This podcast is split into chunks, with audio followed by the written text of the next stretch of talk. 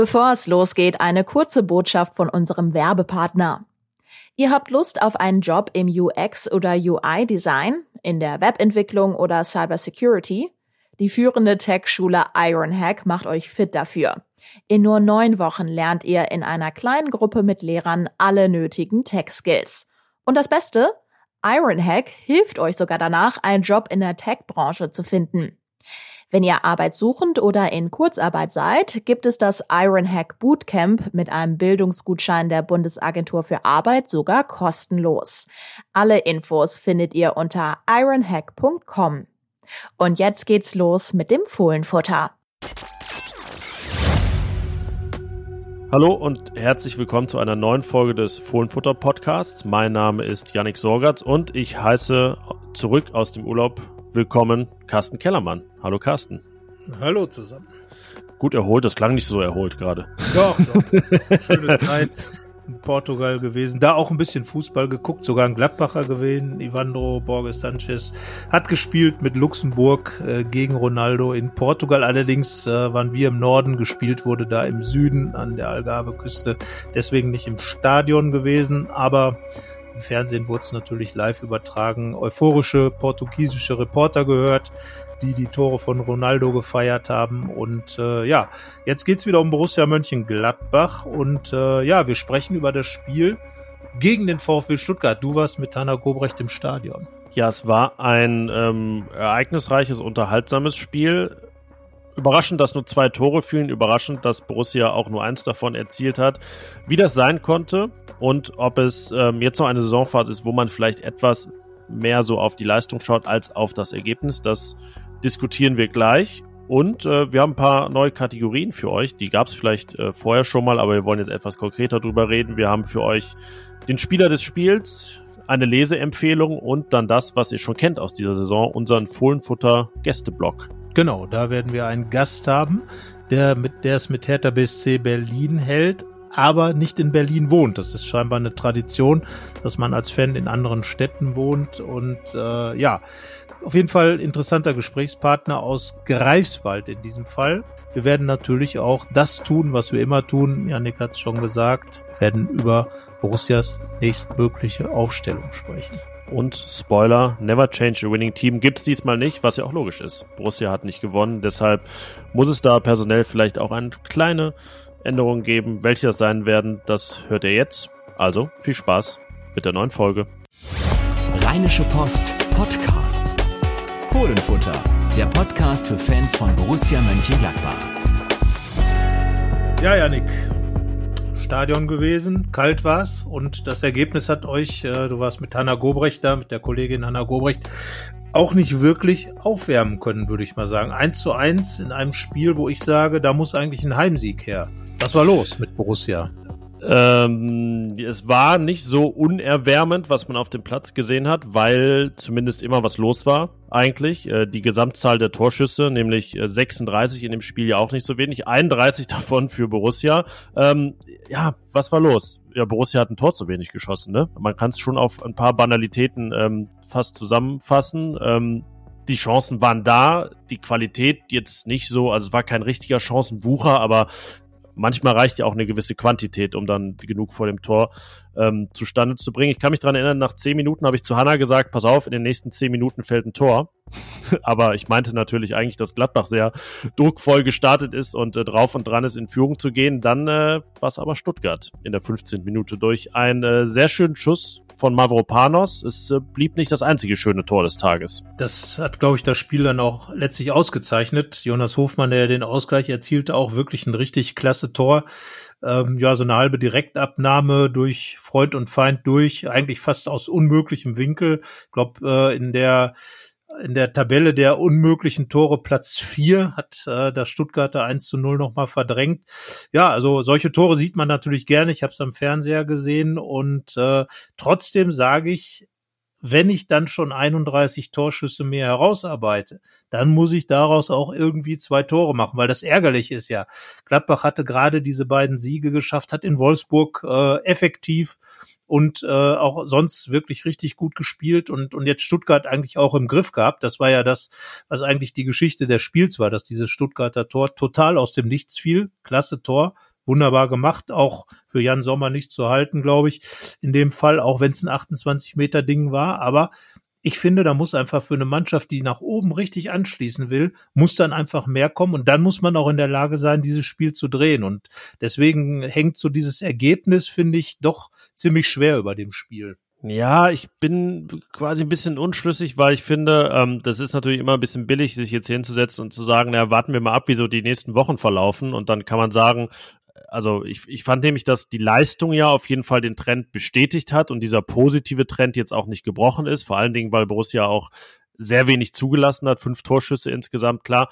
Kulibali hatte da eine ganz ordentliche oder eine große Chance noch nach dem Fehlpass von Kone, klar, aber ganz ehrlich, ansonsten Jan Sommer hat in der 85. Minute den ersten Ball gehalten. Also defensiv den Trend fortgesetzt und ich finde, wenn man jetzt so alle Leistungen durchgeht in dieser Saison, acht Spiele, ich würde es immer noch mal so auf Platz vier einordnen, hinter Dortmund, Wolfsburg und dem Bayern-Spiel am ersten Spieltag. Heißt, war ja unterm Strich dann auch nicht so verkehrt. Und wenn natürlich das jetzt ein Muster wird, Borussia erarbeitet sich nicht genug Großchancen und nutzt dann keine von seinen, von ihren vielen kleinen Chancen, ja, dann ist es ein Problem. Aber ich finde, ähm, da gibt es ja jetzt erstmal noch keine Indizien, dass das irgendwas Chronisches wird. Das sicherlich nicht. Ähm, wie gesagt, es ist vor allem erstmal das Ergebnis. Es sind wir halt wieder zwei Heimpunkte, die verloren gegangen sind. Mit dem Bayern-Spiel dann ja schon vier. Wobei gegen Bayern darf man natürlich eher von einem Punktgewinn reden beim äh, unentschiedenen Spiel als gegen Stuttgart. Vergangene Saison gegen Stuttgart natürlich verloren. Also so gesehen schon mal ein bisschen was im Plus, äh, was den Gegner angeht. Aber es ist einfach ärgerlich, äh, weil ich denke, ähm, dass, dass dieses Heimspiel auch bei Adi Hütter, bei Max Eberl, bei der Mannschaft definitiv als Heimsieg da eingeloggt war. Ähm, Gladbach hat auch wirklich alles dafür getan. Absolut korrekt, was du sagst. Äh, gut gespielt nach vorne, viele Chancen rausgearbeitet und vor allem diese Stabilität nach hinten. Das muss man Adi Hütter anrechnen, dass er ja ein sehr unterhaltsames und, und gutes Fußballspiel ähm, anbietet, gleichzeitig aber offenbar es hinbekommt, dass, dass Gladbach nach hinten wieder besser steht und die Gegner kaum noch mal wirklich vors Tor kommen. Aber wie gesagt, dann muss halt vorne ein Fall mit der Qualität. Am Ende Alassane Player noch reingekommen.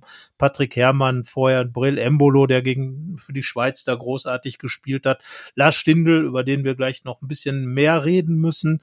Auch nicht so äh, vor dem Tor gewesen. Und ja, da hätte man dann vielleicht ein bisschen mehr raus machen können. Aber der Trend ist natürlich so, dass Borussias Spiel definitiv auf dem richtigen Weg ist. Ja, und was, wo ich dir recht gebe, dass es ärgerlich ist, ähm, der VfB natürlich enorm ersatzgeschwächt. Das ist so der, der Klassiker wie, ähm, ja, ich will es jetzt nicht mit dem Köln-Derby im Februar vergleichen, aber da kam der Gegner auch äußerst angeschlagen und mit einer Negativserie hin und äh, man hat verloren. Jetzt ähm, die vielen Corona-Fälle bis zum Tag des Spiels gar nicht klar, wer dann jetzt irgendwie freigetestet ist. Freitag dann noch Mangala ausgefallen, noch ein neuer Fall. Also ähm, und ohnehin noch ein paar äh, Verletzte das nicht genutzt und dann ja auch fast schon Borussia-typisch die Chance mit dem Sieg auf den Europacup-Platz zu springen und dann natürlich auch tabellarisch jetzt mal den Trend zu untermauern.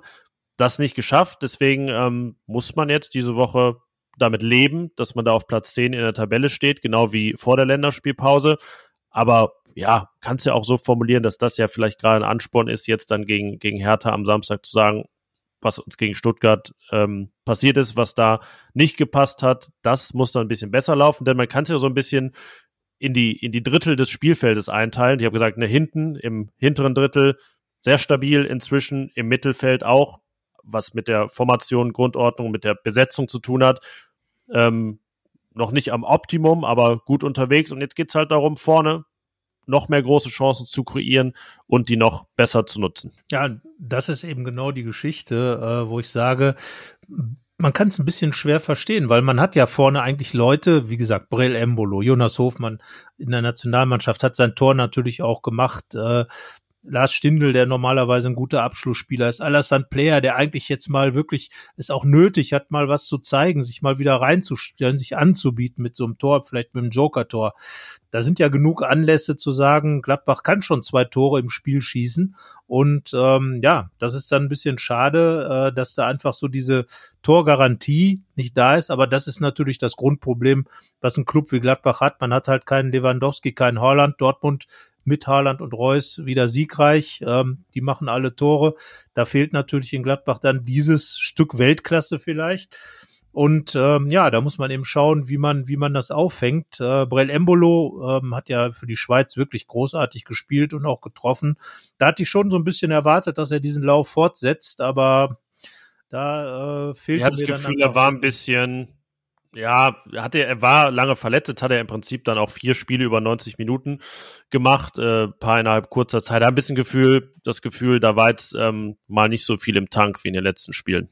Ja, ich meine, er hat natürlich in Wolfsburg hat er natürlich ein absolut herausragendes Spiel gemacht.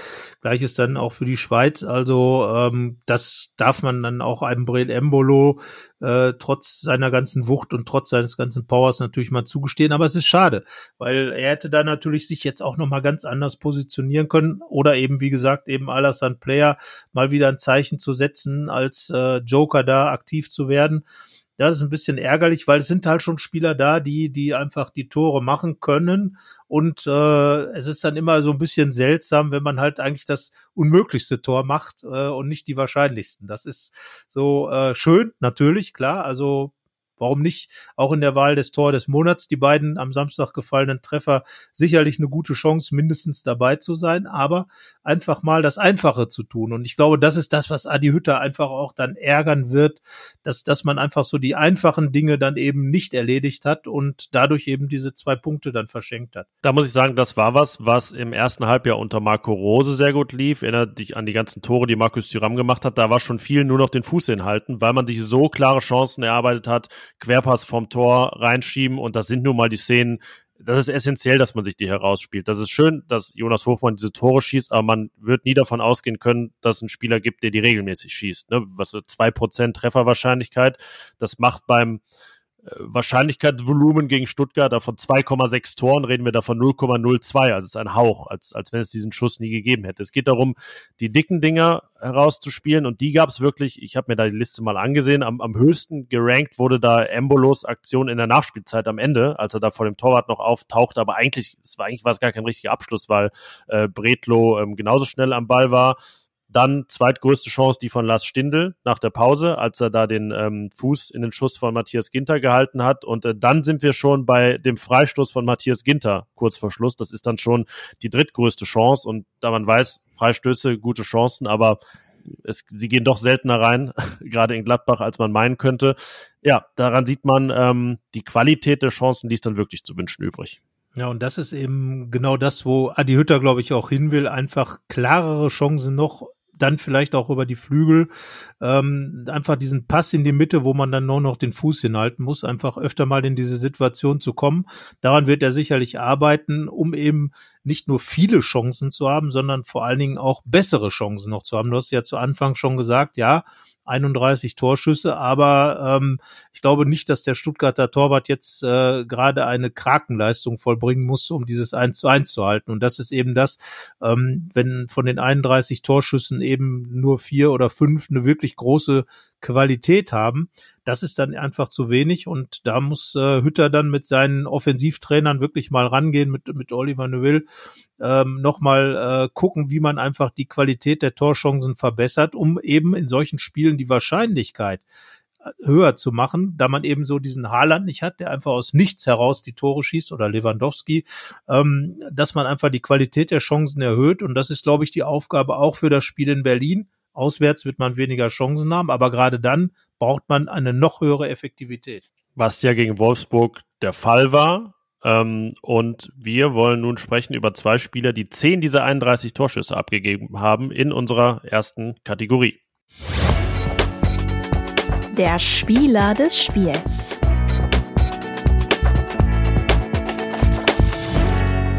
Fangen wir mit dem Torschützen an. Ich glaube, er hat's verdient. Jonas Hofmann äh, war mit Matthias Ginter, über den wir danach sprechen werden, der bestbenotetste Spieler. Beide eine glatte zwei.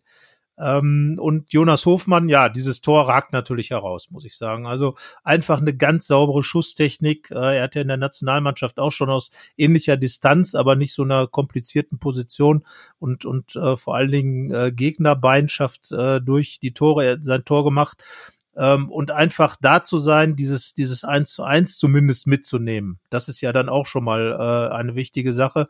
Da muss ich sagen, bestätigt Jonas Hofmann einfach das, was im Moment mein Eindruck ist, dass er eigentlich mit der wichtigste Spieler für Borussia ist. Und ich finde, diese Kombi ist auch wertvoll, eben so ein Glanzlicht zu setzen mit so einem herausragenden Tor und dann aber auch in gewissen Statistik einfach vorne zu sein, weil der laufstärkste Spieler zu sein. 12,4 Kilometer, die meisten Sprints mit 31, fünf Torschüsse, fünf Torschussvorlagen, also sowohl beim Selbstabschließen als auch bei den Vorlagen da weit vorne ähm, und Hinzu kommt auch noch wirklich auf die Zähne gebissen, hatte Oberschenkelprobleme, hat durchgehalten. Ähm, ja, ist für ihn zu hoffen, dass da wirklich nichts ähm, geblieben ist und er dann auch vernünftig trainieren kann die Woche. Aber ist auf jeden Fall ein Spieler, von dem man denkt, den würde Adi Hütter gerade ganz gerne in Watte packen. Definitiv. Also äh, Jonas Hofmann hat sich da auch auf diesem Niveau, muss man jetzt sagen, in dieser Saison nochmal stabilisiert. Und äh, ich bleib dabei, ist im Moment wahrscheinlich der beste Gladbach-Spieler. Und äh, was bei ihm ja noch in Zukunft, du hast die Sprints angesprochen, extrem gutes Anlaufverhalten, immer wieder ausgelöst, diese, diese Attacken, mit denen man den Gegner dann unter Druck setzt. Ähm, das sind einfach die Situationen, die Jonas Hofmann stark machen, äh, bei denen er schon unter Dieter Hecking und auch Marco Rose vorher immer geglänzt hat und äh, von denen er auch in diese Position rein befördert und gefördert wurde.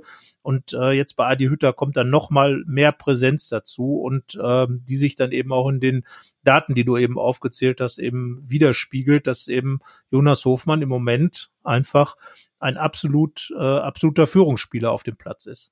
Ja, du wirst das Phänomen Jonas Hofmann, würde ich fast schon sagen, äh, bald nochmal ausführlich analysieren und erläutern auf RP Online und in der Rheinischen Post. Und ein Phänomen war zumindest temporär am Samstag auch Matthias Ginter. Denn er hat auch die meisten Torschüsse abgegeben mit fünf, hat drei vorbereitet, hatte 119 Ballkontakte, das waren die meisten, hat 70 Prozent der Zweikämpfe gewonnen, also in seinem Kerngebiet, aber ähm, er, ja, eigentlich hätte man ihn gar nicht so als äh, Innenverteidiger bewerten müssen, sondern gerade, also mit dem Ball fast schon mehr als Achter, weil er da äh, eigentlich in diesem Halbraum zu Hause war, auf der rechten Seite und ähm, ja, nahezu ein Offensivspieler. Ja, also diese, diese offensive Rolle, die, die kann Matthias Ginter ja. Er hat ja auch schon Sechser gespielt, also im defensiven Mittelfeld mit Drang nach vorne, hat aus der Position heraus in Gladbach ja auch schon das eine oder andere Tor erzielt. Ähm, ist immer einer, finde ich, der von hinten versucht, mit seinen Druckpässen auch äh, das Spiel anzukurbeln. Er ist ja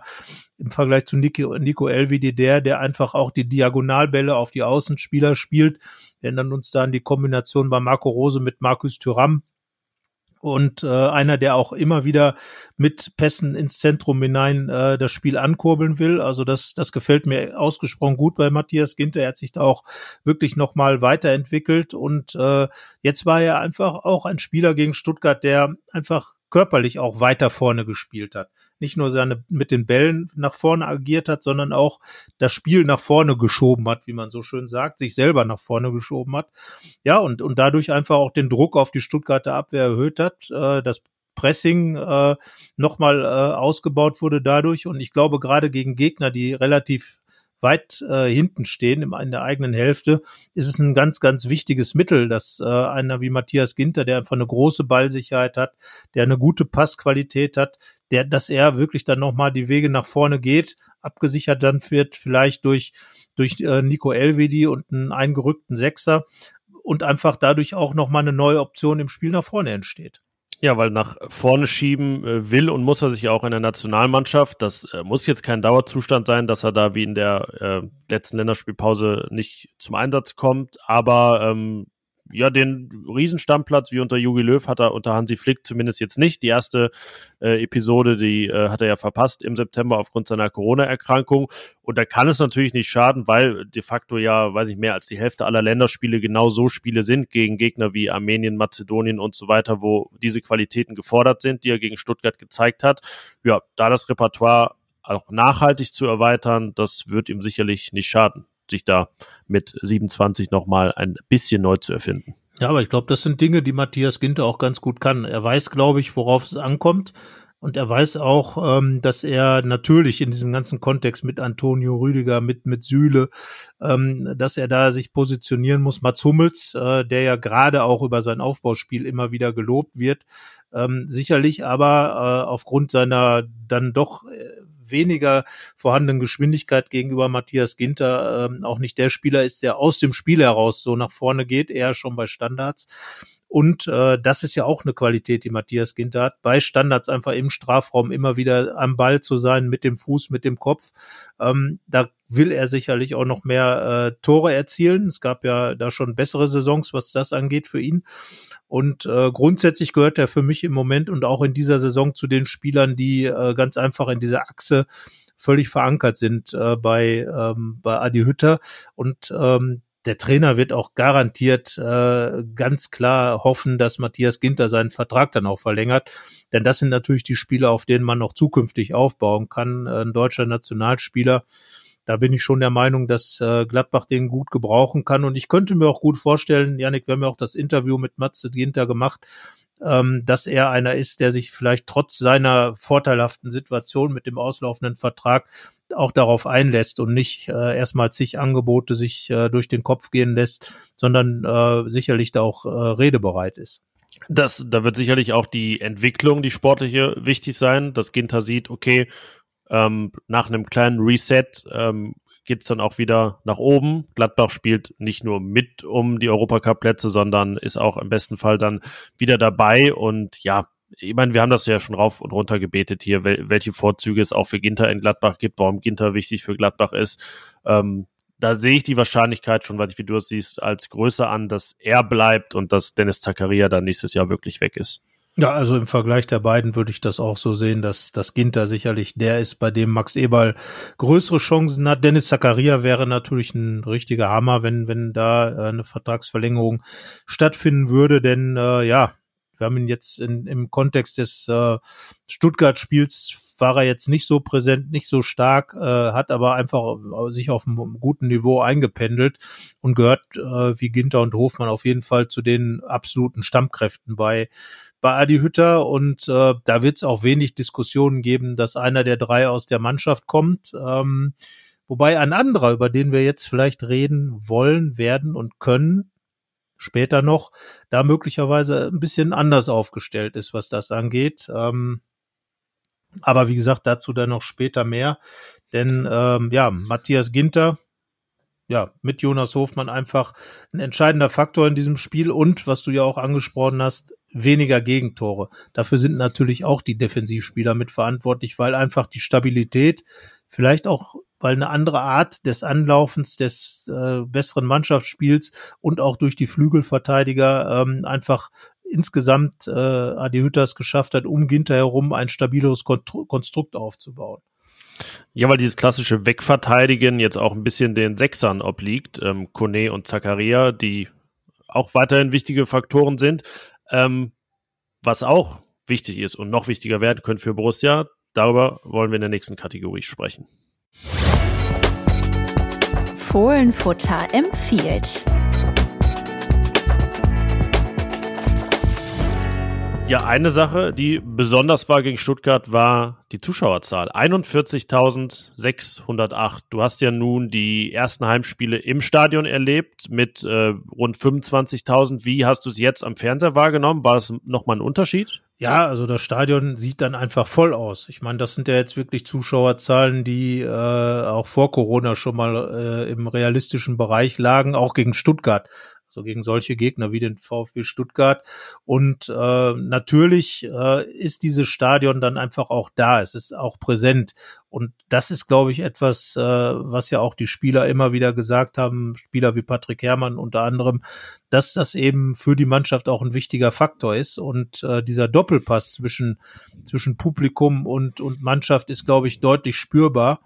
Äh, nicht nur nach dem Spiel, wenn man, wenn man dann als, als Mannschaft vor die Kurve geht, sondern auch im Spiel, ähm, weil einfach äh, eine gewisse Energie vom, von der Tribüne auf den Platz kommt und Adi Hütters Mannschaft und ich glaube, dass auch Adi Hütter da einen guten Weg gefunden hat, die Mannschaft darauf einzustellen und, und äh, darauf zu trimmen, aus dieser Energie eben auch wirklich was rauszieht. Ja, und diesem Thema hat sich unsere Kollegin Hanna Gobrecht gewidmet. Den Text findet ihr auf RP Online mit der Überschrift Borussia spielt unter Hütter wieder Unterhaltungsfußball, wie Mannschaft und Fans sich helfen. Äh, da ging es genau um diese von dir beschriebene Interaktion. Hütte hat das in unserem Interview Anfang September auch schon mal ähm, ausgeführt, dass für ihn das ganze ja auch ähm, Entertainment ist. Wir erinnern uns ähm, oder ihr erinnert euch äh, vielleicht auch an seinen Satz nach dem Dortmund-Spiel. Wir werden schon noch den Fußball spielen, der die Fans begeistert. Jetzt hat er nach dem Stuttgart-Spiel gesagt, wie wir angelaufen sind, wie wir nach Ballverlust versucht haben, ins Gegenpressing zu gehen, wie wir immer wieder nach vorne gespielt haben. Das hat mir gut gefallen. So stelle ich mir das vor. So kannst du auch die Fans begeistern und das Wort Powerfußball fiel in dem Kontext auch noch. Und ähm, genau, wie dieses Zusammenspiel funktioniert, das lest ihr im Text von Hanna Gobrecht, den packen wir euch auch in die Show Notes, ist ein RP Plus Artikel und auch das sei euch nochmal ans Herz gelegt, unser RP Plus Angebot. Schaut euch mal die Angebote an, die es da gibt auf RP Online. Ähm, es gibt auch viele freie Artikel, über Borussia, die wir schreiben, aber eben auch ähm, Analysen, Kommentare, Interviews, exklusive Geschichten, Einordnungen, die dann mit einem Plus versehen sind und für die ihr entsprechendes Abo abschließen müsst. Ja, Carsten, wir wie immer ganz unbefangen können es den Leuten nur ans Herz legen. Ja, zum einen, weil wir äh, uns ja da dann auch verewigt haben in den Artikeln, zum anderen aber auch, weil es einfach äh, in Ordnung ist, finde ich, für Arbeit auch ein gewisses Salär zu nehmen und ähm, das ist dann so und ich glaube, es lohnt sich auch. Das Angebot Angebot ist vielfältig. Ähm, den Podcast gibt es ja tatsächlich für frei. Das ist dann unser Geschenk an die äh, Interessenten, an die User, an die Nutzer, an die Hörer. Ähm, und alles frei geht natürlich nicht. Von daher finde ich das absolut angemessen und kann nur sagen, schaut rein, äh, es lohnt sich definitiv. Also, glaube ich, breit aufgestellt das Angebot und äh, durchaus lesenswert. Ja, ist auch nicht so, dass wir uns nicht bei allen Artikeln große Mühe geben, aber gerade diese Plus-Artikel sind dann auch natürlich mal arbeitsintensivere Arbeit, da steckt mehr Arbeit noch drin, äh, tiefere Einordnung und so weiter, äh, Analysen und klar, Interviews, wo wir dann mit den Spielern zusammensitzen und ähm, ja, da für euch die Fragen stellen. Also ja, das ist äh, ein tiefgehendes Rundum-Angebot und da ist für euch sicherlich was dabei. Schaut euch das gern mal an. Der Fohlenfutter Gästeblock. Herr Kassen, zum zweiten Mal in dieser Saison schalten wir sozusagen nach Berlin, aber schalten nicht nach Berlin. Wir hatten äh, den Union-Fan Daniel Rosbach, der in Cottbus saß und nun sitzt unser Gast, der sich mit Hertha BSC auskennt, in Greifswald. Sein Name ist Marc Schwitzky. Er ist neben seinem Studium auch freier Journalist und hat das Hertha-Portal Hertha Base gegründet mit dem gleichnamigen Podcast. Und jetzt ist er bei uns hier zu Gast. Herzlich willkommen, Marc. Ja, vielen Dank für die Einladung. Hallo. Ich ja. habe es gerade im Vorgespräch schon gesagt, dass man bei Hertha gar nicht so richtig weiß, wo man anfangen soll. Ähm, Weil es viele, viele Themen gibt. Ähm, ich mhm. äh, habe hier mehrere Spiegelstriche. Ähm, keiner davon ist das Spiel am Samstag, aber lass uns doch mal damit beginnen. Hertha hat tatsächlich gewonnen und ist zum Bayern Besieger Besieger geworden in Frankfurt. Wie ist das passiert? Wie ist das passiert? Ja, ähm, zum einen stellt sich bei dem Spiel natürlich die älteste Frage des Fußballs, war der Gegner so schlecht oder man selbst so gut? Und zum anderen muss man aber natürlich, wenn man nur auf Hertha guckt, sagen, dass das eine Mannschaftsleistung war, die nichts, also die, die nichts mit dem zu vergleichen war, wie Hertha zuvor gespielt hat. Also es war eine Mannschaft, die nicht wiederzuerkennen war. Ähm, Pardadei hatte das war wohl das gravierendste auf Viererkette umgestellt. Das war ja das System äh, der letzten Wochen war ja eins der Dreier-Fünferkette, weil da der selbst sagte, die Mannschaft würde sich darin so wohlfühlen. Die Spieler haben es nicht gezeigt.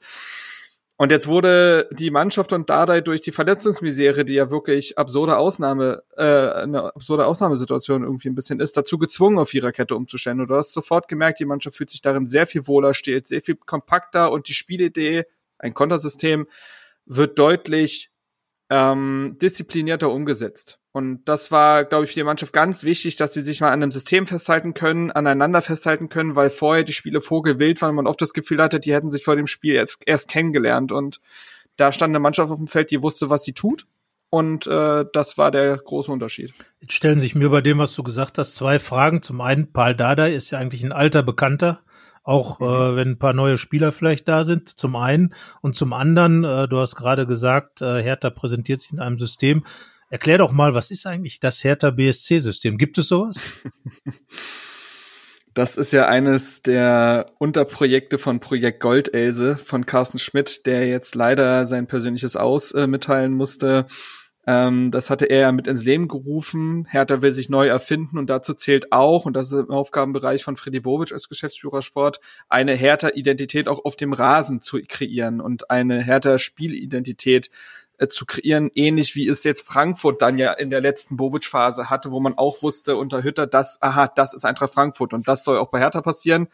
Aber um deine Frage im, im Hier und Jetzt zu beantworten, nein, das gibt es noch nicht. Und das war eben ein großes Problem der bisherigen Spiele, dass man überhaupt nicht wusste, was auf dem Feld passiert und Dinge, die in der Vorbereitung irgendwie stattgefunden haben, auf dem Feld nicht wiederzuerkennen waren. Dafür gibt es mehrere Faktoren, aber ja, das äh, Hertha-System als solche gibt es aktuell noch nicht. Wenn man die Tabelle ansieht, steht Hertha jetzt bei neun Punkten auf Platz 13. Das ist irgendwie, wenn ich äh, random in den letzten zwei Jahren auf die Tabelle schaue, ja, mal plus, mal minus, ungefähr das, wo man die Hertha immer sieht.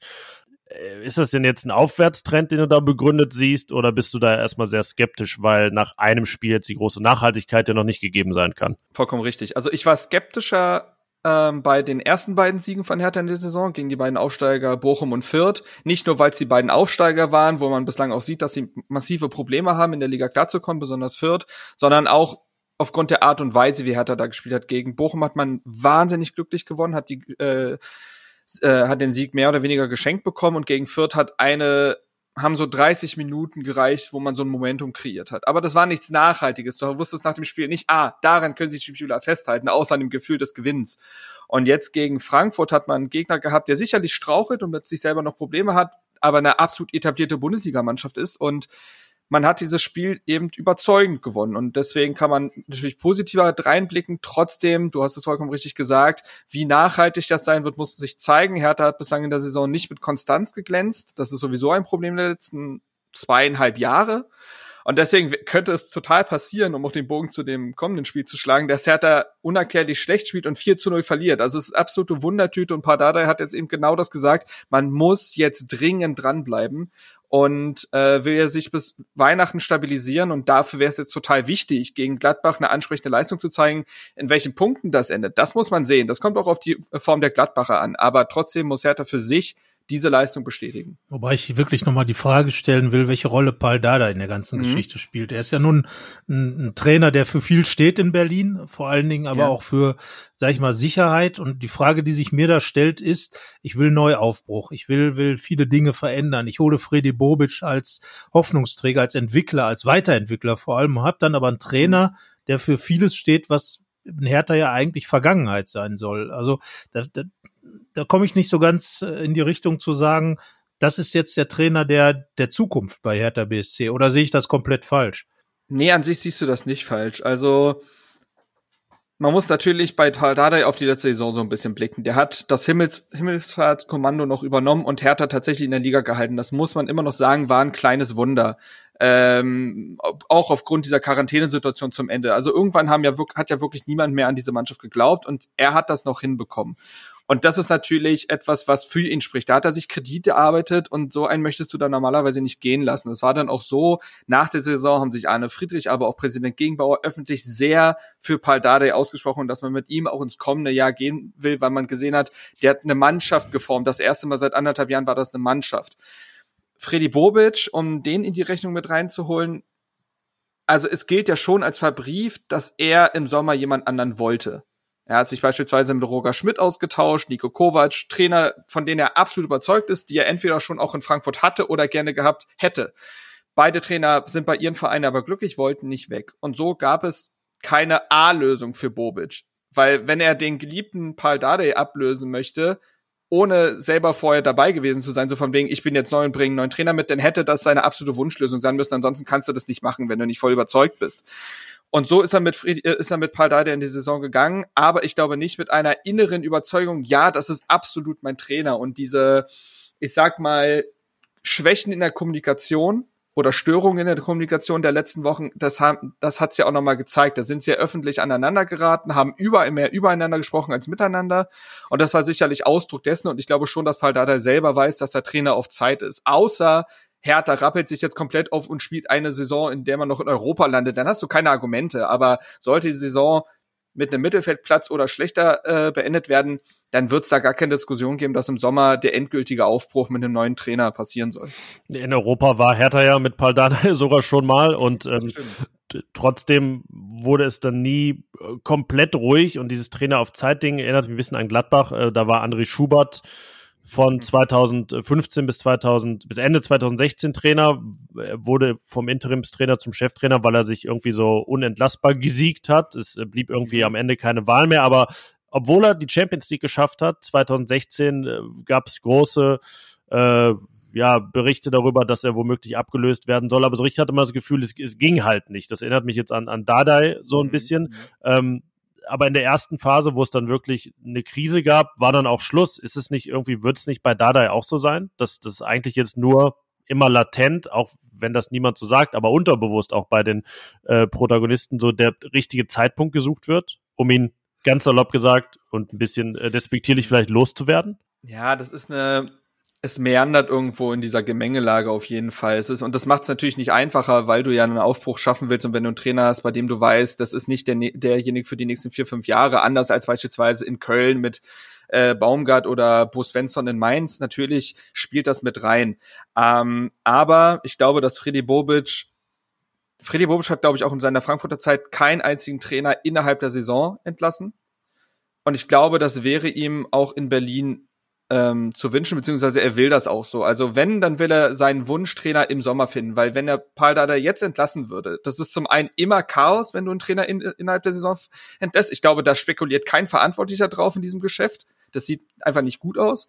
Und das andere ist, dann müsstest du einen Trainer bekommen, der nur bis Sommer macht. Also mit, mittlerweile hast du ja Trainer, die eigentlich immer was entwickeln wollen. Die wollen dann halt die anderthalb Jahre, zweieinhalb Jahre Vertrag haben und dann bist du wieder in einer Situation, wo du einen Trainer bekommst, den du eigentlich nicht zu 100 Prozent haben willst. Also ich glaube schon, dass Freddy Bobic darauf spekuliert, ey, das wird jetzt eine Saison, in der es darum geht, in der Liga zu bleiben, eine gewisse Basis zu legen. Darf, das kann Paul Dardai. Und im Sommer holen wir uns dann unseren äh, Wunschtrainer. Aber innerhalb der Saison glaube ich ehrlich gesagt nicht, dass darauf Bobic spekuliert. Und es hat er jetzt schon Anlass gegeben, Paul Dardai ähm, gehen zu lassen wie gesagt, bis auf die zwei Siege gegen die Aufsteiger jetzt vor dem Frankfurt-Spiel, war das sehr, sehr enttäuschend. Und du hättest jetzt die Länderspielpause ja gehabt, beispielsweise, um da einen Neuanfang zu starten, wurde nicht gemacht. Man hat weiter auf Paldada vertraut und deswegen gehe ich aktuell davon aus, dass Paldada die Saison zu Ende führen wird. Klingt, klingt ja auch logisch, weil ich glaube, das Chaos der letzten Jahre, was Hertha da ja wirklich veranstaltet hat, äh, mit Klinsmann, mit all den kurzfristigen Trainerentscheidungen, äh, du musst ja diese Basis erstmal legen, die du angesprochen hast. Mhm. Und ich glaube, mhm vom, von außen betrachtet ist genau das, was dem Club eigentlich fehlt. Jetzt erstmal eine gewisse Ruhe reinzubringen und dann wirklich mit einer, mit einer klaren Strategie. Weil, ne, dieses, dieses Big City Club ist ja im Prinzip äh, wie so ein Luftschloss was aber gar kein Bändchen mehr zur Realität hat, sondern irgendwo rumschwebt. Und wenn man das hinkriegt, dann würde, glaube ich, auch ein Freddy Bobic äh, richtig funktionieren. Und die Trainer, die du genannt hast, die haben natürlich auch eine ganz andere Ausrichtung, äh, fußballerisch. Roger, total, Roger Schmidt total. und äh, Nico Kovac, klarer Stil, äh, im Prinzip ja auch ein Frankfurt-Stil.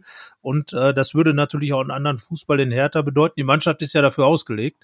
Aber ähm, glaubst du denn, dass, dass Paul Dardai das wirklich hinbekommt, äh, Hertha so diese, diese gewisse äh, Ruhe zu geben und gleichzeitig das mhm. aber auch so sexy zu machen, dass man dann hingehen kann, als Friedi Bobic zu sagen, ja, Nico Kovac, ja, äh, Roger Schmidt, äh, das ist was für dich? Weil das wird ja das, der Lockvogel sein, ne? Ja, ja. Also das sind jetzt auf jeden Fall erstmal zwei Namen, die so etwas konkreter herumgeschwört haben. Es gibt bestimmt auch noch äh, eine, also auf der Liste stehen bestimmt noch weitere Namen, die man nicht kennt, aber also, wenn Paul Dardai nach dieser, nach diesen Anfangsproblemen, und man muss ja auch sagen, das stellt, da stellt man sich aktuell die Frage, ist Paul Dardai aktuell Teil des Problems oder Teil der Lösung? Aber er hat es auf jeden Fall am Anfang nicht einfach. Das kann man sagen. Aufgrund äh, dieses Kaders, der in meinen Augen unausgewogen zusammengestellt wurde und auch sehr spät zusammenkam. Also die Sommervorbereitung war kaum, war kaum noch etwas wert, weil der, halbe Kader sich nochmal verändert hat. Äh, so dass äh, Pardada ja davon sprach, dass er eigentlich eine Vorbereitung nach der Vorbereitung machen muss und die Ergebnisse spiegeln das ja jetzt wieder. Jetzt hatte er zwei Wochen mit der Mannschaft und schon ist da ein ganz andere, ein ganz anderes Gebilde. Auch wenn ein paar Spieler mal fit bleiben, wie in Boyata beispielsweise. Ähm, aber um deine, auf deine Frage einzugehen, Pardada kann das theoretisch. Also wenn man sich seine erste Amtszeit anguckt, dann hat er ja genau das geschafft. Ein, er hat eine Mannschaft mit einer klaren Achse gebaut, die vielleicht nicht den schönsten Fußball gespielt hat, aber sie hatte einen Stil, sie hat Spiele auf ihre Art und Weise gestalten können, manchmal die Spiele auch auf ihr Niveau herunterziehen können. Und am Ende hat dann halt ein Salomon Kalou oder ein äh, Vedat Ibišević getroffen und jetzt sind das halt andere Spieler. Aber ich glaube schon, dass er das kann und er hat ja auch in der letzten Saison hat er ja einen absolut wilden Haufen an Spielern übernommen, die überhaupt nicht mehr wussten, woran sie sind und hat, wie gesagt, das ja auch geschafft. Ähm, die, es ist klar, die, die Zweifel sind groß. Da muss man sich vom Frankfurt-Spiel vielleicht ein bisschen lösen, weil das jetzt gerade so sehr in den Köpfen schwebt. Die Zweifel sind groß, dass Paldada es schafft, dieser Mannschaft eine klare Spielidee zu vermitteln. So. Ähm, die auch nachhaltig eben weiterzuentwickeln ist. Das, das ist etwas, was er vermissen lässt und warum man sich ja damals auch in erster Instanz von ihm getrennt hat, weil man gesehen hat, wir sind hier an so einem unsichtbaren Deckel da, und darüber geht's nicht hinaus in der Entwicklung. Ähm, aber wie gesagt, die Aufgabe in diesem Jahr ist, nicht absteigen, Platz 10, 11 und ähm, gewisse Spieler vielleicht schon mal weiterentwickeln, die dann für andere Trainer interessant werden. Man hat ja auch junge Spieler dazu, äh, dazugeholt, Eckelenkamp, Maolida und Co. Und das ist die Aufgabe von Paul Dardai. Und wenn er, wenn man sich bis Weihnachten, wie er sagt, stabilisiert mit dann um die 20 Punkte und so in die Rückrunde gehen kann, dann glaube ich, dass das möglich ist, ja.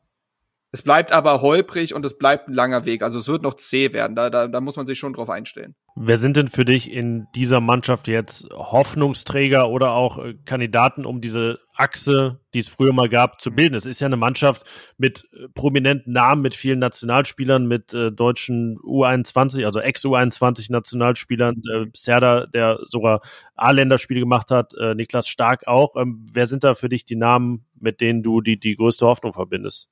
Ja, also ein Satz zuvor, das ist ja auch wirklich die klare Stärke von Pardade einmal erstmal gewesen, eine Achse zu bauen. Man erinnere sich eben an Ibišević, Kalu, Schellbrett, Langkamp, ne? Also das, äh, die alle vielleicht nicht herausragend waren äh, oder auf ihre Weise funktioniert haben, aber Dada hat es geschafft, das aufeinander abzustimmen. Und bei Hertha aktuell, also das hat man jetzt auch gegen Frankfurt gesehen, es geht nicht ohne Dedrick Boyata ähm, belgischer A-Nationalspieler, nimmt die großen Turniere mit, ist jetzt äh, 30, Kapitän. Ähm, das große Problem bei ihm ist die Verletzungsanfälligkeit. Abseits dessen ist das ein sehr, sehr guter Verteidiger, der dieser Mannschaft Ruhe gibt und ähm, die anderen anleitet. Daneben hast du viele jüngere Innenverteidiger, die auf hohem Niveau spielen können oder ein, irgendwann mal könnten. Martin Dardai ist da vor allen Dingen zu nennen, ne, als ähm, auch her echtes härte Eigengewächs und das war ja auch immer steckt auch immer in der Hertha-DNA, Eigengewächse zu fördern und in die Startelf zu integrieren. Toro Nariga, Linus Gechter kommen da auch irgendwann dazu. Aber wie gesagt, Dedrick Boyata und Martin Daider in, der Innenverteidigung finde ich sehr wichtig. Du Suat Serda hast du gerade angesprochen. Ich finde, das ist bislang der beste Neuzugang gewesen. Ähm, hatte natürlich das Problem, dass seine Mitspieler nicht unbedingt auf seinem Niveau mitgespielt haben, hatte vielleicht schon fast sogar schon so Erinnerungen an die Schalke-Saison erinnert, so, jetzt muss ich ja alles alleine machen, aber er spielt wirklich hervorragend bislang. Das muss man wirklich sagen. Er geht auf seine Art und Weise voran, ist kein Lautsprecher, aber jemand, der mit Leistung vorangeht, der viel Vertikalität, Tiefe mitbringt, ein sehr moderner Achter, Torgefahr. Das ist sehr stark und zusammen mit Spielern wie einem Eckelenkamp beispielsweise, das könnte so ein bisschen das Herz der Mannschaft werden. Da hast du natürlich auch noch einen Toussaint und Askasibar auf der Sechs. Also dieses Dreier-Mittelfeld, das ist, glaube ich, sehr, sehr wichtig. Ähm, ja, und vorne ähm, das hat man jetzt auch gesehen gegen Frankfurt. Es ist sofort eine ganz andere Qualität drin, wenn Christoph Biontek spielt. Im Gegensatz zu Belfodil und Selke, die auch ganz andere Spielertypen sind, ist er ein Abschlussspieler. Er ist technisch stärker als die beiden, kann auch einen Ball besser halten und ist besser ins Kombinationsspiel einzubinden. Trotzdem schon Strafraumstürmer.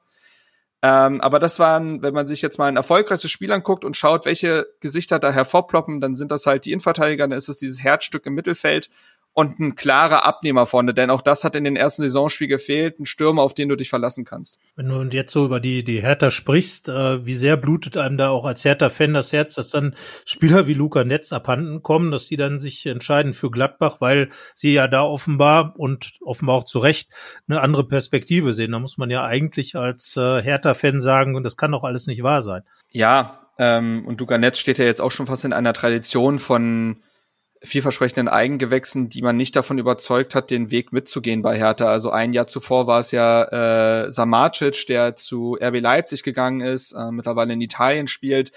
ähm, der ja auch alle Stationen bei Hertha durchlaufen hat als Jugendspieler und wo man auch gedacht hat, dass derjenige, der muss es doch sein.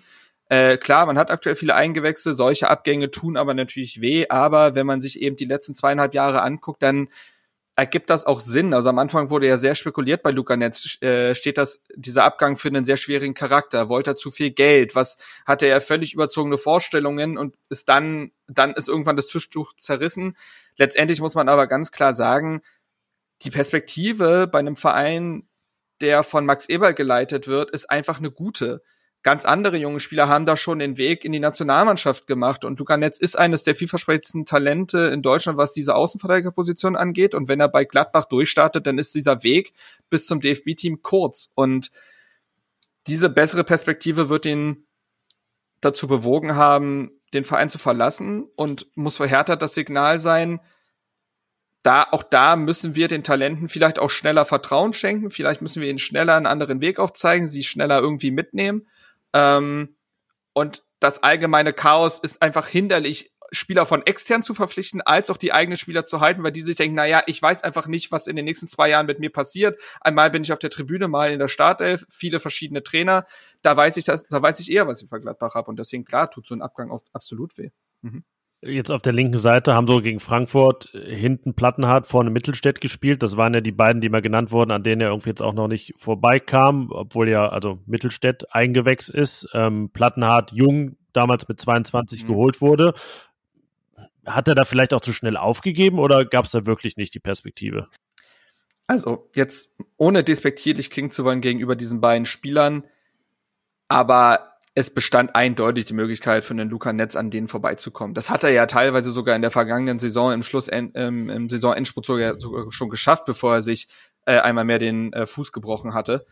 Ähm, da hat er ja sogar schon Startelf-Einsätze gehabt. Also das, ähm, das muss man ja klar sagen. Und die beiden Spieler steckten jetzt auch in den letzten zwei Jahren eher in einem Formtief, also in einem wirklichen Formtief. Und da hätte es absolut die Möglichkeit gegeben, dass äh, Netz links an ihnen vorbeizieht, so ungefähr, sie dann überholt. Ähm, und dementsprechend hätte ich die Chance absolut gesehen. Das hat jetzt gegen Frankfurt gut geklappt mit den beiden, das stimmt.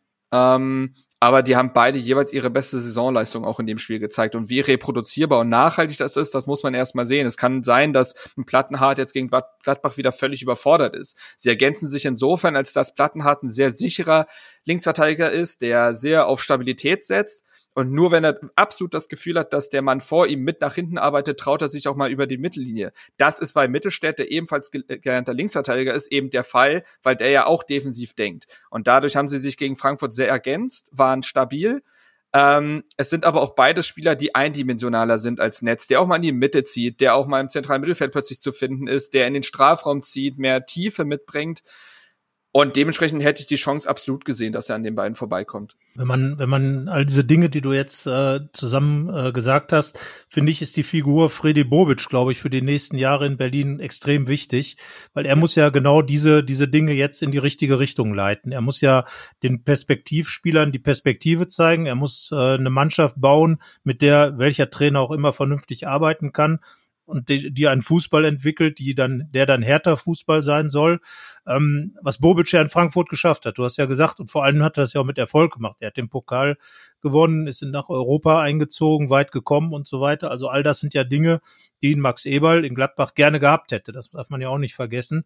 Aber äh, glaubst du, dass Bobic mit dieser ganzen Gemengelage in Berlin, die ja dann auch durch den großen Geldgeber schon komplex und schwierig ist, dass das funktionieren kann? Oder ist er durch Frankfurt, das ja auch immer ein sehr dievenhafter Club ist, hm. da schon richtig gestellt? Oder ist seine Berlin-Haftigkeit äh, vielleicht ein Riesenfaktor, der da reinspielt? Boah, das ist, das ist die Frage, die sich halt alle stellen, ne? Das ist halt wirklich, da muss man wirklich sehr in die Glaskugel gucken. Wenn man allein schaut, was in den letzten zweieinhalb Jahren bei Hertha passiert ist, das ist ja unfassbar. Also da kannst ja Bücher drüber schreiben. Und Freddy Bobic wurde für länger als zweieinhalb Jahre geholt. Er soll ja den Verein auf 15 Jahre ausrichten. Und er hat's, also in Stuttgart hat's bei ihm nicht funktioniert, das muss man so klar sagen, war aber auch seine erste Station, das waren Lehrjahre. In Frankfurt hat es dann deutlich besser funktioniert.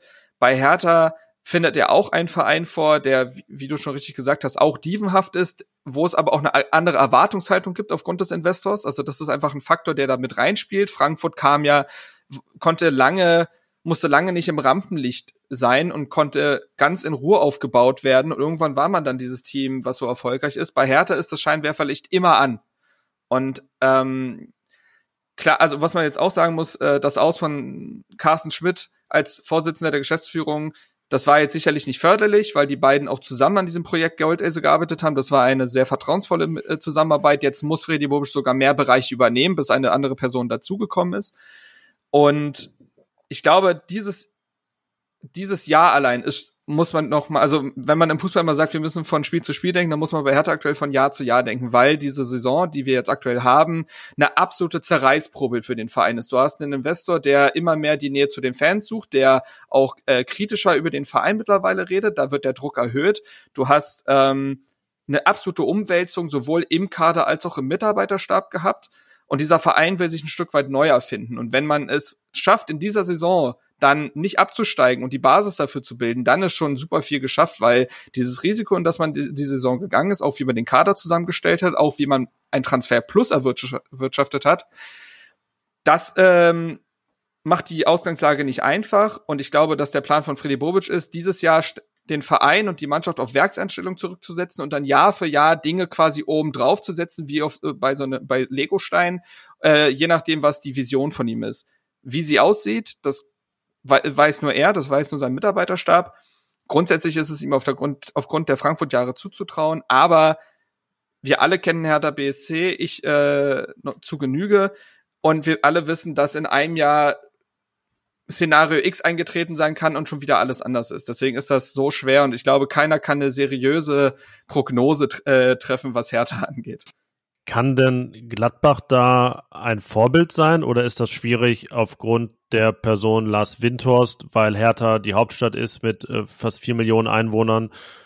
Oder kann man das schon so sehen, weil ja, ich meine, jahrelang immer ein bisschen, der eine hat gesagt, Max Eberl ist einer der besten oder der beste Manager, andere haben gesagt, Freddy Bobic ist es. Beide haben aus Frankfurt und aus Gladbach ähnliche Sachen gemacht. Siehst du da Möglichkeiten, sich von Gladbach was abzuschauen oder aus den genannten Gründen eher schwierig? Hm, ich glaube, was die rein sportliche äh, Vision angeht, kann man da auf jeden Fall was draus ziehen. Also ich finde, Max Eberl zeichnet eine Seriosität aus, äh, zeichnet ein nachhaltiges Denken aus, zeichnet auch aus, dass er sein seinem Arbeitsumfeld als auch den, die, den Spielern, die er verpflichtet, einen klaren Plan aufzeigt. Da will ich mit dir hin. Da sehe ich dich in ein, zwei, drei, vier Jahren. Und da, da muss Hertha zurückkommen. Also die Transferphasen zuletzt waren sehr, sehr wild. Ähm, und dann, also man hat teilweise Understatement-Transfers gehabt, wo man auf einen Sefolk pocht und da schaut, möglichst nur zweieinhalb Millionen auszugeben, weil alles andere zu viel wäre. Und auf der anderen Seite gibst du über 20 Millionen für einen Toussaint aus. Also das, das hat einfach auch nicht zusammengepasst. Und da das wirklich homogen. Und wenn ich Gladbach äh, beschreibe, dann fällt mir da Homogenität auf jeden Fall ein als Thema. Und äh, dass man selbst von schwierigen Abgängen oder ähnliches nie so erschüttert wurde, dass es super brenzlig wurde. Und äh, das kann man sich auf jeden Fall abschauen. Ähm, aber wie du richtig sagst, der Faktor Lars Windhorst ist natürlich einer, der nicht zu unterschätzen ist und der, wie gesagt, immer eine höhere Erwartungshaltung an den Tag legen wird. Ich glaube aber, dass Freddy Bobic, auch das war irgendwie ein bisschen das Ziel, glaube ich, dieses Jahr mit diesen Transfers, die er getätigt hat, zu zeigen, Leute, diese Goldgräberstimmung, die man an, an, am Anfang hatte, die ist nicht mehr die ist nicht mehr. Wir müssen bodenständig sein, wir müssen bodenständige Transfers tätigen und können erst, wenn der Erfolg sich eingestellt hat, wieder ins obere Regal greifen. Vorher geht es darum, junge, entwicklungsfähige Spieler zu verpflichten und Spieler zu verpflichten, die eine gewisse Mentalität an den Tag legen. Wenn man, wenn man das Ganze so zusammenfasst, äh, stellt sich mir die Frage, äh, ob es nicht extrem schwierig äh, geworden ist, Hertha-Fan zu sein. Denn äh, du sagst, jedes Jahr weiß man nicht, was man bekommt. Das ist ja. hier wirklich äh, eine Schachtel Pralinen nach dem alten Forrest Gump-Spruch. Äh, wie bleibt man da Fan und äh, was macht denn eigentlich diese alte Dame dann wirklich sexy für jemanden wie dich, der wahrscheinlich gewisse Ansprüche an den Fußball hat und äh, einen gewissen Spaß an schönem Fußball hat? Dann schon das Olympiastadion ertragen muss und all diese Dinge. Also ich stelle es mir schon schwierig vor. Zumal die Union Berlin auch noch da ist und versucht an allen Ecken und Enden zu graben. Ja, du hast es eigentlich vollkommen richtig gesagt. Aktuell oder seit ein paar Jahren liefert Hertha wirklich quasi keine Argumente mehr, ähm, warum man Fan dieses Vereins sein sollte.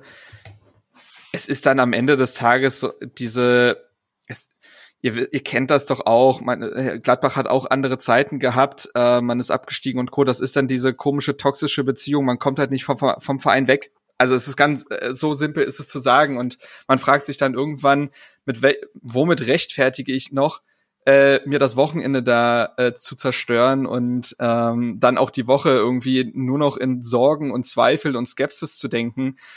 Ähm, wieso bleibt man Fan? Ja, weil, weil man es vor ein paar Jahren geworden ist und irgendwie immer eine Vision für seinen Verein hatte und hofft, dass diese Vision irgendwann eintrifft. Und am Ende des Tages denkt man sich doch immer, es wird schon auch besser werden. Und irgendwann, äh, die Frankfurt-Fans waren doch auch alle tief verzweifelt vor ein paar Jahren. Ne, das war, da war Frankfurt auch ein, ähm, ein sehr launischer Verein, der auch mal abgestiegen ist und mit Michael Skibbe und Christoph Daum voll in, ins Klo gegriffen hat und dann plötzlich kam der eine Mann, der es besser gemacht hat. Ich will jetzt nicht Freddy Bobic zum äh, Erlöser irgendwie definieren, dennoch muss man irgendwie als Fan ja einfach hoffen. Das ist Hoffnung ist das einzige, was bleibt. Die Hoffnung stirbt zuletzt. Es ist sehr platt, aber es ist im Fußballkontext dann doch oft so. Und ansonsten ja, die Jahre waren jetzt wirklich schwer. Also das muss man wirklich sagen. Und das Krasse ist ja auch im Vergleich zu Gladbach, aber auch zu Vereinen wie Bremen und HSV und Co. Als Fan von Hertha BC kannst du dich nicht mal in, an, an irgendeine erfolgreiche Ära klammern. Aber wir haben in den 90ern, 80ern, 70ern ja deutsche Meisterschaften geholt. So, und daraus holt man sich dann seine Identität. Das hat Hertha nicht. Hertha hat vor 100 Jahren das letzte Mal die deutsche Meisterschaft gewonnen und das war auch nicht der Wettbewerb, so wie wir ihn heute kennen. Also das kann man nicht wirklich zählen lassen. Ansonsten bleibt da nicht viel. Man hatte Champions League Saisons, okay. Man hatte eine Fastmeistersaison mit Lucien Favre 2008, 9.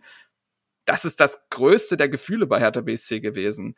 Also, ja, es ist nicht einfach und man kann nur auf eine bessere Zukunft hoffen, aber ihr wisst, wie es ist. Es ist eine komische Beziehung im Fußball. Ich muss dabei immer, also viele haben ja die Nick Hornby-Sprüche, wie man Fußballfan wird. Ich muss immer an Matthias Brandt, äh, den Schauspieler, denken, Bremen-Fan, der gesagt hat, äh, Fan sein ist Liebe, die immer hofft, aber nichts erwartet. Dass, dass es das im Prinzip nur im Fußball gibt. Und so geht es dir jetzt nach dem letzten Wochenende wahrscheinlich auch da ist die Hertha so mies, gewinnt in Frankfurt und jetzt geht's wieder los. Man hofft und hofft und fragt sich, mhm. ist es das jetzt? Ist es jetzt die Wende zum Guten? Gibt's jetzt mal die beiden Siege in Folge? Wir können das ganz zahlenmäßig abklären, was du hoffst und glaubst, indem wir dich nach deinem Tipp fragen fürs Spiel am Samstag. Ja, ja ich habe schon gesagt, es typisch Hertha wäre, jetzt gegen Frankfurt zu gewinnen, nachdem, äh, als es keiner erwartet hat. Und jetzt ist man so ein bisschen gut und verliert dann aber sang- und klanglos gegen Gladbach, auch weil auch das niemand so richtig erwartet. Äh, ich bleibe da aber mal ein bisschen positiver, sage, dass Gladbach sich aktuell ja auch schwer tut, ähm, so richtig ins Rollen zu kommen. Und am Ende sehen wir aber ein recht unterhaltsames 2 zu 2. Ähm, für Hertha ist es dann die Bestätigung, vier Punkte aus zwei Spielen gegen solche Mannschaften, das ist in Ordnung. Und ich glaube, Gladbacher würden sich aber ein bisschen ärgern, weil man nicht so wirklich vom Fleck kommt. Ja, Carsten ist in sich zusammengesackt. Ja, genau, das ist mein Tipp auch. Ich meine, das gab's, ja, das gab's ja auch schon das ein oder andere Mal. Ja, und, das stimmt. Äh, ich, also ich erinnere mich an, an Spiele, die ich in äh, Berlin gesehen habe, äh, damals mit Marcelinho und so Spielern. Das 6 zu 0, äh, kurz vor Weihnachten, Debütspiel von, oder nicht kurz vor Weihnachten, im Dezember, Debütspiel von Marcel Jansen, äh, als die dann hier wirklich die Megaprügel bekommen haben, die Gladbacher, paar andere 3 zu 0, als Hertha da auch richtig gute Spiele gemacht hat. Und mhm. äh, auch in der, in der Saison mit Dieter Hecking, äh, als Hertha ja da auch Gladbach gleich zweimal geärgert hat. Also irgendwie Gladbach ist nicht so ein Gegner von Hertha, den ich jetzt zu den Angstgegnern von Hertha zählen würde, sondern eher schon zu denen, gegen die man es meistens doch besser macht, als man denkt. Also von daher gehe ich jetzt einfach mal mit und denke mir auch kein anderes Ergebnis aus, sondern sage auch, dieses 2 zu 2 halte ich für absolut realistisch. Jetzt muss ich echt überlegen, wie letztes Jahr die Spiele gegen Hertha ausgegangen sind. Ja, Moment. Unentschieden. Ne? unentschieden, beide. Ja. Ach ja, in, das, ach, das war in Berlin, als ich an Sommerrot gesehen hat. Jetzt erinnere ich mich. Beide unentschieden, ne? Das war auch ein verrücktes Spiel, ja, was Hertha cool, dann oder? ja noch in, in über, ja, als Hertha-Fan hat man sich unglaublich geärgert, ja. weil man das ja in, äh, mit einer Führung und in Überzahl dann ja noch aus der Hand gegeben hat und zwischenzeitlich zurücklag. Das war ja auch ein Freakspiel. Aber ja, das war verrückt. Gut, ich erinnere mich wieder. Tja, zwei Unentschieden letzte Saison. Was hast du gerade gesagt, Carsten? Ich habe gar nicht was. Ich habe 2-2 gesagt. Du hast auch 2-2 gesagt. Sollen wir jetzt alle drei das gleiche sagen? Ja, das ähm, ist doch mal was Neues. Dann sind wir auf jeden Fall alle falsch. ja, komm, komm, dann machen wir das, aber ich sag 1-1. dann ja, wolltest, ja. Also, sind da alle unentschieden. Ja, aber ich okay. glaube, wenn man sich beide Mannschaften so anguckt, äh, wenn die sich jetzt nach ihren Leistungen in der Mitte treffen, kommt das ja auch hin. Also irgendwie, ne? Und für beide dann unbefriedigend. Aber ich glaube, für Hertha wäre der Punkt ein bisschen wohltuender als für Gladbach, weil dann wären es bei Gladbach zwei sieglose Spiele in Folge. Bei Hertha wären es würde man die Betonung auf zwei ungeschlagen legen. So, so sei es dann. Ja, so sei. Ich meine, die für die Gladbacher ist ja jetzt auch wieder ein Spiel von besonderer Bedeutung, weil wieder die Fans alle dabei sein können. Weißt du ja wahrscheinlich ah, ja. auch, Marc. Die haben ja recht viele Gladbach-Fans, haben ja da auch ihre eigene Kneipe sozusagen irgendwo in Berlin. Ähm, das gibt's auch nur in Berlin. Ja. Das gibt's auch nur in ja, Berlin, gut. Dass alle Zugezogenen ihre jeweiligen Fankneipen irgendwie haben. Ja, aber also, es passt ja zu dem, was du gesagt hast. Ne? Man bleibt seinem Club treu, man äh, wird dann eben nicht dann irgendwie Union oder Hertha-Fan oder was weiß ich, BFC Dynamo oder sowas. Ja. Grüße ähm, an Kollege Stefan Hermanns, der seit gefühlten Dekaden, nicht nur seit gefühlten, seit Dekaden beim Tagesspiegel über Hertha BSC berichtet, aber ja treue Gladbach-Seele ist. Genau. Ja, am Wochenende noch gesehen. Schöne Grüße. Ich weiß nicht, ob er uns hört. ja, so, äh, ich gehe doch davon aus, dass er diesen Borussia-Podcast immer hört. Stefan Hermanns. Immer. So. Nein, nein, also Stefan, ja, der ist ja, äh, der ist ja auch eine Raute sozusagen, eine wandelnde. Mhm. Aber ähm, ja, also ich bin wirklich gespannt und äh, auch so die Entwicklung von Hertha auch gespannt. Max Eberl hat ja wirklich immer Angst schon gehabt in den letzten zwei Jahren, dass Hertha ihm da so auf die Pelle rückt und direkt äh, Europakandidat wird. Aber ich glaube, die Angst ist so ein bisschen gewichen inzwischen. Und Stimmt, es gab auch immer mal wieder ein paar Aussagen von Eberl zu Hertha, ne? Das ja. ist äh, bezüglich Investoren so. Da hat er immer ein Auge drauf gehabt. Ja, ja, natürlich, weil dieses, ne, das Gladbach alles erarbeitet, das muss man ja ich wirklich kann das, so sagen. Ich kann das auch zu 100 Prozent verstehen. Also das, das ist eben auch eines der Dinge, die die Hertha-Seele so ein bisschen quält. Selbst wenn man dann Erfolg haben sollte, fühlt fühlt sich dieser Erfolg dann erkauft an oder hat man immer noch äh, sein Herz voll in dieser Mannschaft? Also das ist immer so ein bisschen die Frage, ne? Aber aktuell ja, wie willst äh, machen? man sich darüber keine Gedanken wie willst, machen. Ich, ich glaube, wenn dann der Erfolg da ist, also ich meine, du siehst halt in Leipzig, dass man äh, schon mit viel Geld auch was Vernünftiges machen kann. Also vielleicht ist das ein Trostpflaster, auch wenn es ein ganz böses Trost ja, okay. Ich wollte sagen, wollen uns jetzt nicht. Leipzig will man ja nicht werden.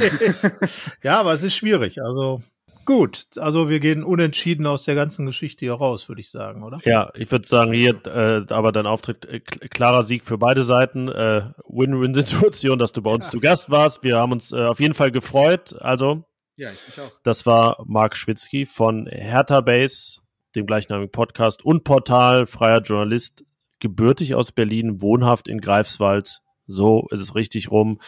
Alles ist möglich in Berlin. So ist es. Mal schauen, was am Samstag möglich ist. Danke dir, Marc, und eine schöne Woche. Sehr gerne. Aufstellungstipp.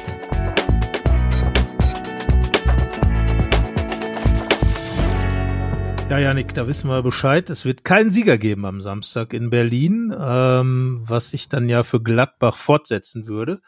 Und äh, wenn wir jetzt über die Aufstellung sprechen, dann haben wir einen Vorteil oder Nachteil im Vergleich zum letzten Mal, als wir über die Aufstellung gesprochen haben.